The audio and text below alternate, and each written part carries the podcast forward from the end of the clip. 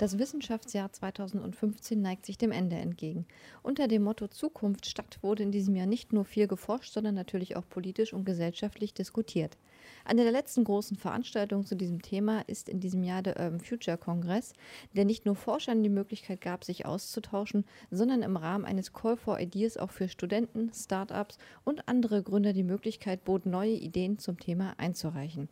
Über die Sieger dieses Wettbewerbs sprechen wir jetzt mit zwei Wissenschaftlern vom Fraunhofer IAO.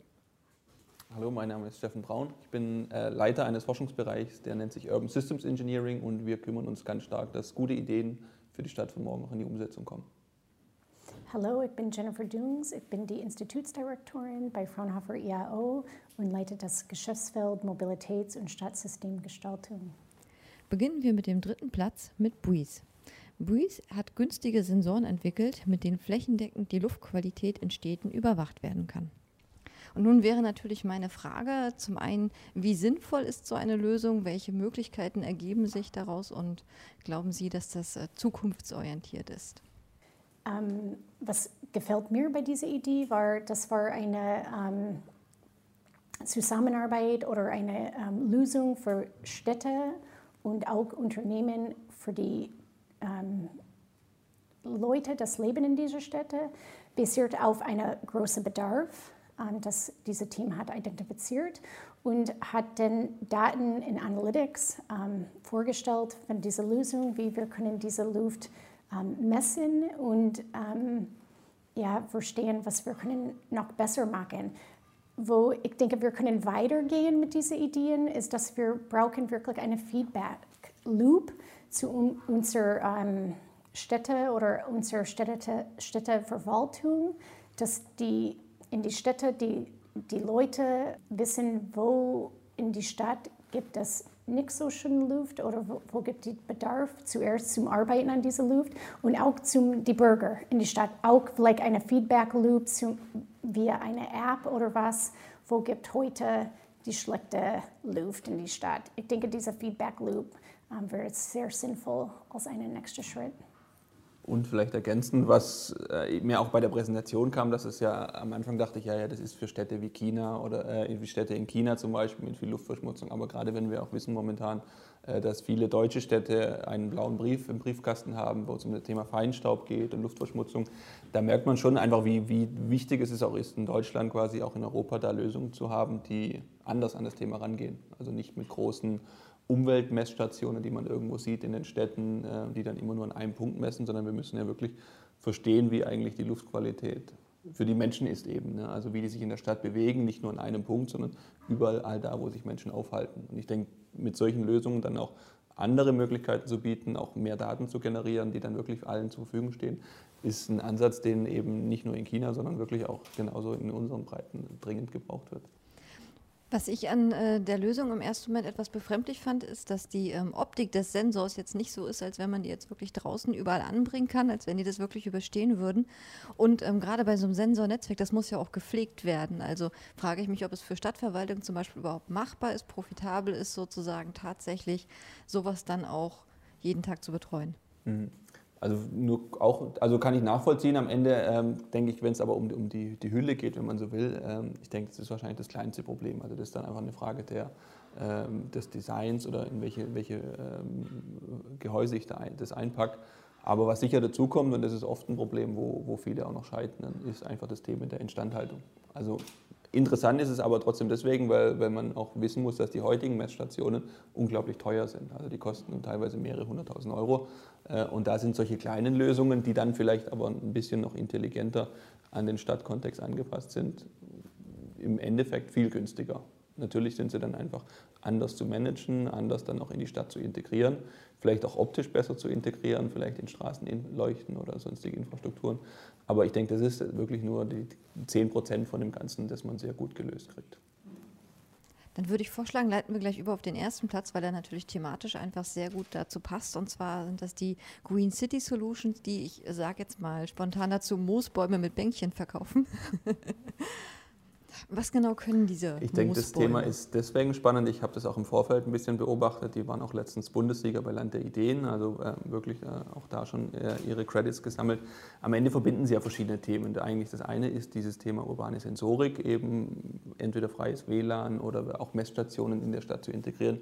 Aber das Ganze dann eigentlich in einem, in einem ja, ökologischen Gewand, wenn man so will, zu präsentieren, das auch eine andere Interaktion bietet das dann wiederum einen Mehrwert erzeugt für die Luftfilterung zum Beispiel, das wiederum dann die Möglichkeit bietet, dann doch sozialen Nutzen. Thema Bänkchen ist ja nichts Schlechtes, aber wenn ich es intelligent kombiniere, dann habe ich quasi eine ökologische Innovation, eine soziale Innovation und eine technische Innovation kombiniert. Und ich glaube, das sind diese Art von Systemlösungen, äh, die auch sehr schön zeigen, dass verschiedene Disziplinen zusammenarbeiten müssen und dass Produkte rauskommen können, die einen anderen Zugang finden. Nicht nur eben über die technische Ebene kommen, sondern auch auf die emotionale Ebene kommen. Und auch dieses Team hat ein schönes Design. I mean, am Ende, das passt auch sehr gut mit der Stadt. Und unter allen, zumindest die heute gesprochen haben, waren es auch die einzigen, die wirklich Pflanzen benutzt haben zum Thema ökologische Nachhaltigkeit.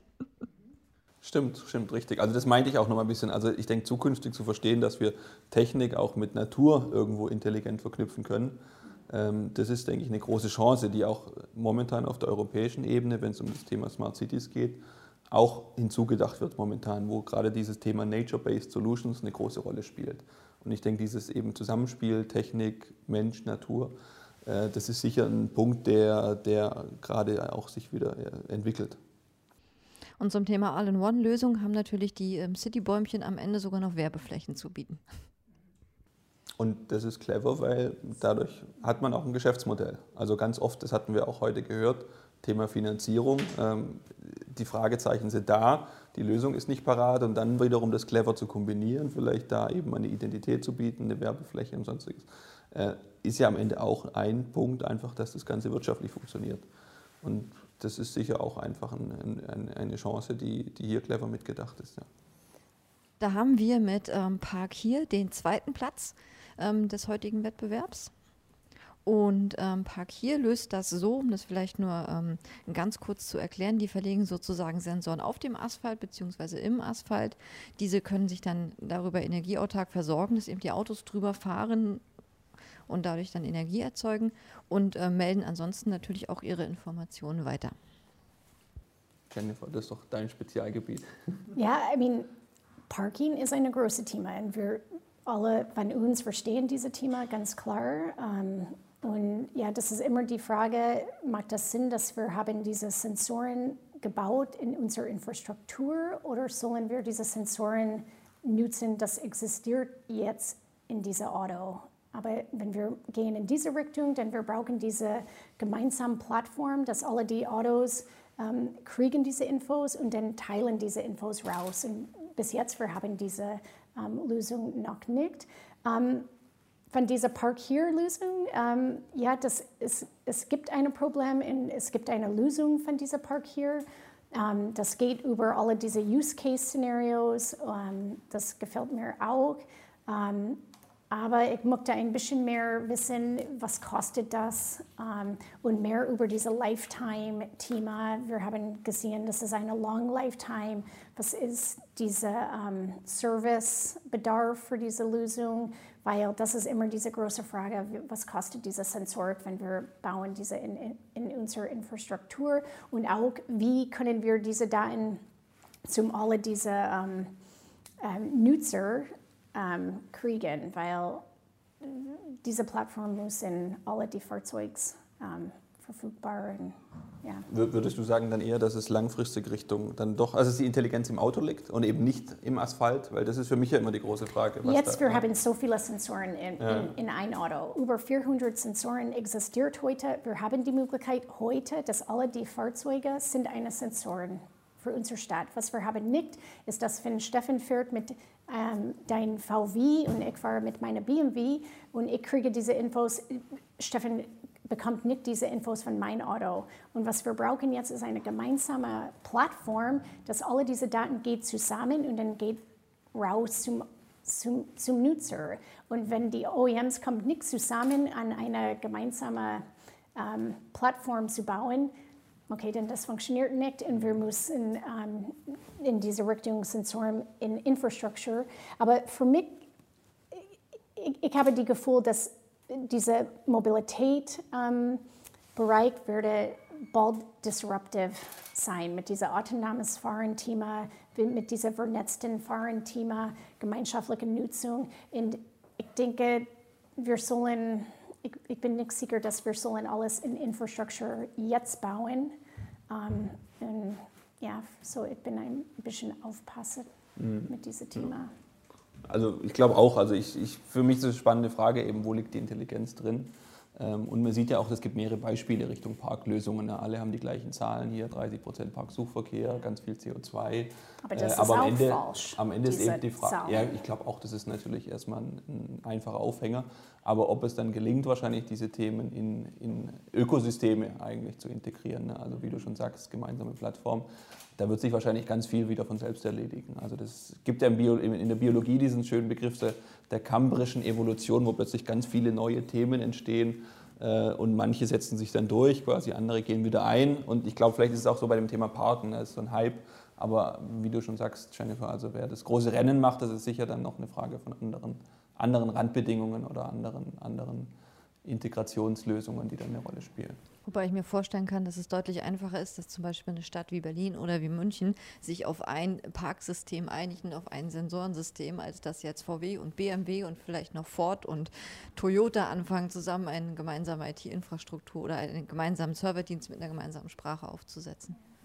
Kann sein, aber was ich finde auch wichtig, wenn wir haben Sensoren aufgebaut in unserer Infrastruktur, denn wir sollen auch diese Reservierungsmöglichkeit zu haben.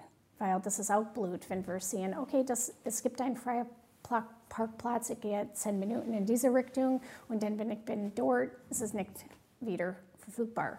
So, ich denke, diese Reservierung-Thema, das sagt jetzt Virtual Reservierung, aber wenn das ist wirklich Reservierung, dann das ist ein anderer Lösung für mich. Weil auch die virtuelle Reservierung würde ja voraussetzen, dass alle die gleiche App benutzen und sich dann ja, natürlich stimmt. auch alle daran halten. ja, stimmt. Das, ja, ist, das ja. ist auch nicht nur bei Park hier, das weiß ich auch bei, bei Clever City eben auch ein großes Problem. Ne? Also da fehlt genau diese, diese Schnittstelle zum physischen Raum. Da kann ich ja noch so viel auf meiner virtuellen Plattform hier zurechtmalen. Äh, am Ende ist die Hausfrau, die sich da reindrängelt, immer die erste und nicht ich. Ja. Ich hätte eigentlich ehrlich gesagt auch gedacht, dass wenn dann Air Clever City das Rennen macht, weil die ja quasi mit einem Sensor sehr viel mehr Parkplätze überwachen können, also mit einem Sensor zwischen 30 bis 100, während man ja bei Park hier tatsächlich nur einen Sensor pro Lücke hat.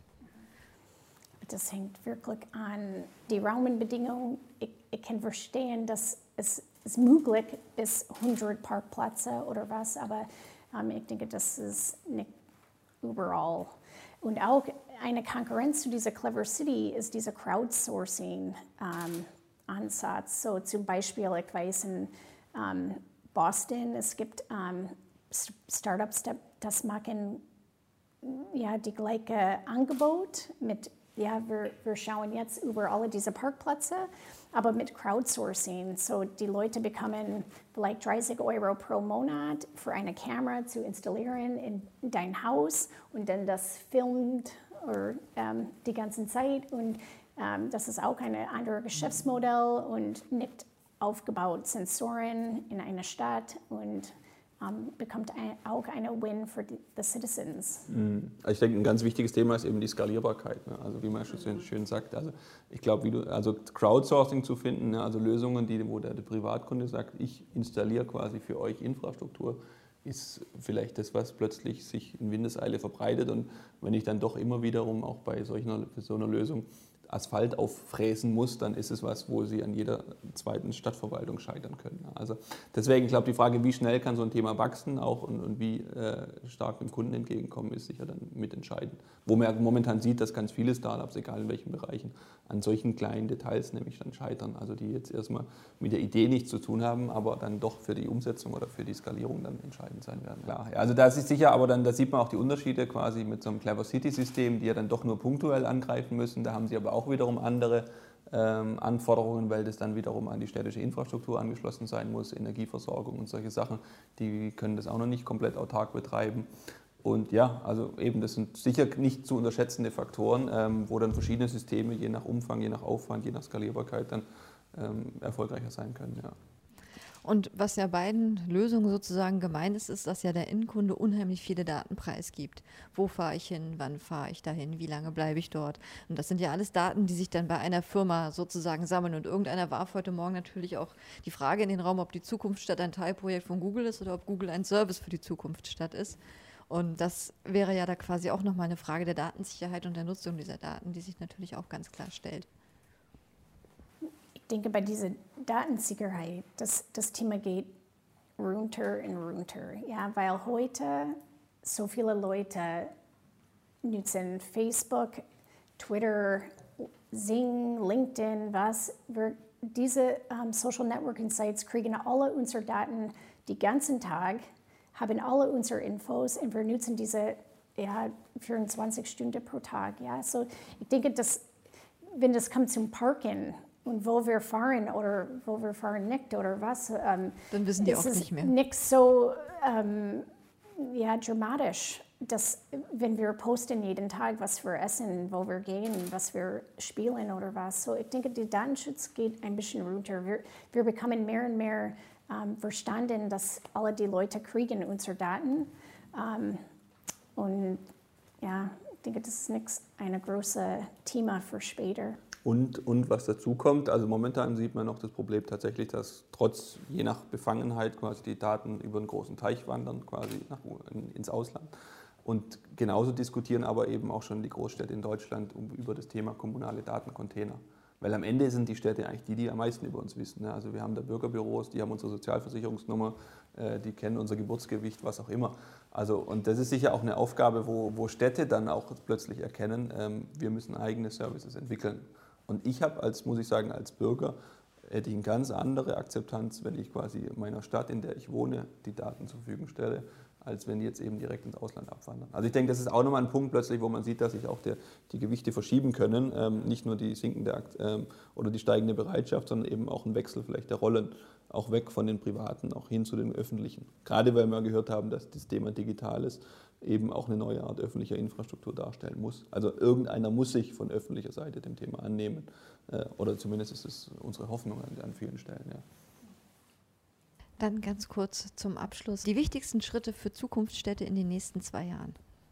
Ich denke, wir, wir alle wissen, was, was sind die großen Herausforderungen für die Städte. I mean, das ist dieses Population-Thema, ähm, diese Mobilität, Energie, Abwasser, alle diese Ressourcen, dass wir, es gibt, wir kennen alle diese Zahlen, wie viele Menschen, ein Million, Millionen Menschen ähm, geht zu die Stadt jedes Jahr. Ähm, aber was ich denke, wir brauchen jetzt, ist wirklich mehr von diesen Living Labs, dass wir haben eine Möglichkeit, dass wir können in eine Stadt gehen, mit jetzt dieser Technologie, das sind jetzt bereit. Und dass wir können zusammen mit die, ähm, die Städte, diese Bürger, die Industrie alles implementieren und haben jetzt die Erfahrung und auch diese Showcase für diese Lösung und die, die, die Leute, das, das Leben in dieser Städte ha, haben auch die Chance ähm, zu verstehen, was, wie, wie das können mir helfen, in, wie das können wir in Deutschland oder Baden-Württemberg oder egal oder in Europa um, einen Schritt weiter gehen und wie können wir eine um, ja, Role Model für andere Städte und andere Länder. Um, so für mich, das ist wirklich diese Zusammenarbeit, dass wir haben, das ist eine starke von unser Institut, diese um, Moderation zwischen all die wichtigen Leute. Aber jetzt, ich denke, wir haben viele gute Ideen. Wir haben heute bei all diesen Startups, es gibt so viele Leute, die sind hochmotiviert, haben gute Ideen, gute Lösungen und jetzt wir sollen diese ähm, Erprobung oder ja, in, in einer realistik Labor und für mich, das ist die wichtigste Dinge, dass wir gehen jetzt raus in die Straße und ähm, mhm. machen also es wurden heute verschiedene Themen genannt. Also auch ähm, die, die Abendrede von, von Oberbürgermeister von Eindhoven hat das auch nochmal ganz schön rausgestellt.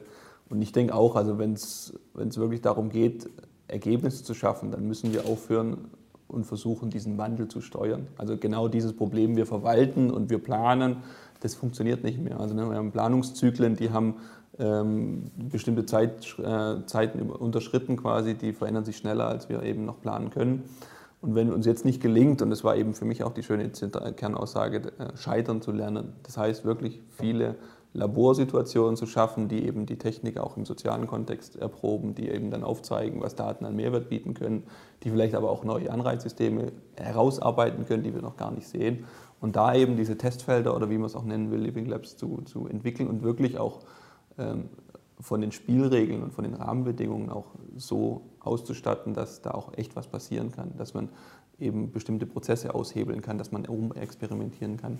Thema Experimentierklauseln wurde heute genannt. Also ich glaube, hier wirklich äh, sich zu committen und zu sagen, wir wissen nicht, wie es geht, aber wir brauchen diese, diese Handlungsfelder, wir brauchen die Räume, das muss der Schritt sein. Also um überhaupt den Versuch zu erwecken, dass wir in den nächsten 30 Jahren wissen, wo es hingeht. Weil bisher blasen wir viel heiße Luft eben, äh, äh, blasen wir viel heiße Luft hinten raus und haben große Ziele für 2050, aber wir haben nicht die Strategie dafür.